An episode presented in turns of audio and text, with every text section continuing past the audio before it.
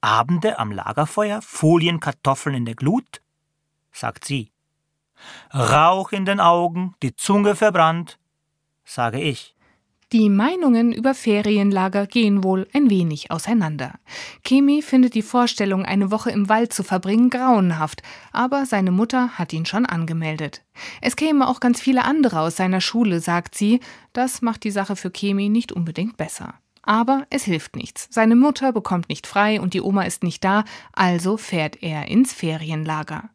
Kemi hat es dann doch relativ schnell eingesehen, obwohl er sonst eigentlich eher anders drauf ist. Seine ganze Klasse weiß das, er nennt das seine Reputation. Meine Reputation ist die von einem, der sich gern beschwert und der gern keine Lust auf gar nichts hat. Beides stimmt aber gar nicht. Ich beschwere mich nur über Unsinn gern.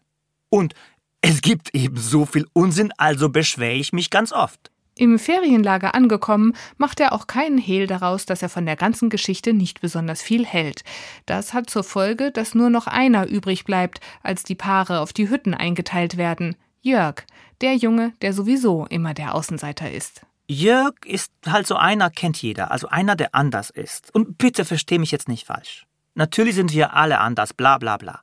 Sogar die, die absichtlich einander ähnlich sein wollen, sich ähnlich anziehen, dieselbe Musik mögen, bescheuerte Teamsportarten trainieren, sowas, auch die sind jeder für sich anders. Also eigen, die sind eigen. Und Jörg ist auch eigen und auch anders. Er wird aber von den anderen nochmal, also andersiger gemacht. Er wird andersiger gemacht, verstehst du? Sorry, mir fallen jetzt nur erfundene Wörter ein. Andersiger. Kemi hat gar nichts gegen Jörg. Klar, Jörg hat große Ohren, na und?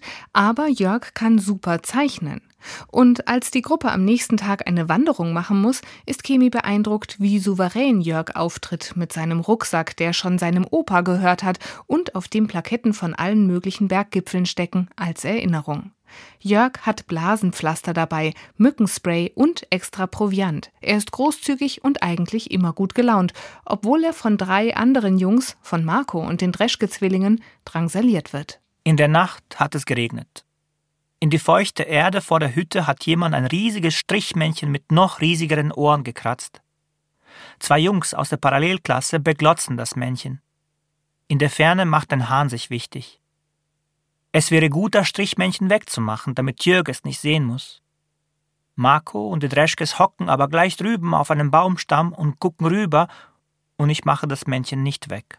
Kimi weiß, dass das feige ist. Er weiß, dass er Jörg verteidigen sollte und hat trotzdem nicht genug Mumm in den Knochen. Vielleicht liegt es auch daran, dass er im Geheimen ein bisschen dankbar ist, dass es Jörg gibt. Dass es also jemanden gibt, der diesen kompletten Stress und Hate abkriegt.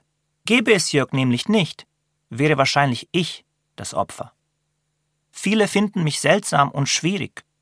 Naja, ich rede auch wahrlich seltsam und schwierig und auch oft nicht wie Gleichaltrige. Ich meine, wer sagt schon wahrlich? Ich mag auch so gut wie gar nichts das Gleichaltrige mögen oder ich finde es öde und sinnfrei. Und das teile ich auch ungefragt mit. Und bei all dem bin ich in der Schule sehr gut. Ich wäre also ein perfekter Kandidat zum Ausleben von, von Machtspielen, von Aggressionen, von schlechter Erziehung, vom Andersig gemacht werden. Autor Sascha Stanisic erzählt in einem persönlichen Nachwort, er habe lange gebraucht, um diesen schwierigen Stoff umzusetzen. Mobbing unter Jugendlichen erzählt von einem, der dabei war, der zwar nicht mitmacht, aber auch nichts dagegen unternimmt. Mit Kemi hat Sascha Stanisic die ideale Figur für diese Erzählung geschaffen. Selbst ein Außenseiter, aber witzig und sympathisch, trotz seines Schweigens. Denn wir erfahren ja, wie viele Gedanken er sich macht. Und dank seiner Fantasie hätte er auch jede Menge Ideen, was alles passieren könnte. Die Woche Ferienlager zieht nicht spurlos an den Beteiligten vorbei, das ist klar. Das Beste an der Lesung von Sascha Stanisic ist, dass sie nicht nach Lesung klingt, sondern als würde er diese Geschichte einfach erzählen. Dabei passt seine Haltung perfekt zu Kemi. Er ist einfühlsam, ohne sich anzubiedern und erklärend, ohne den Zeigefinger zu heben.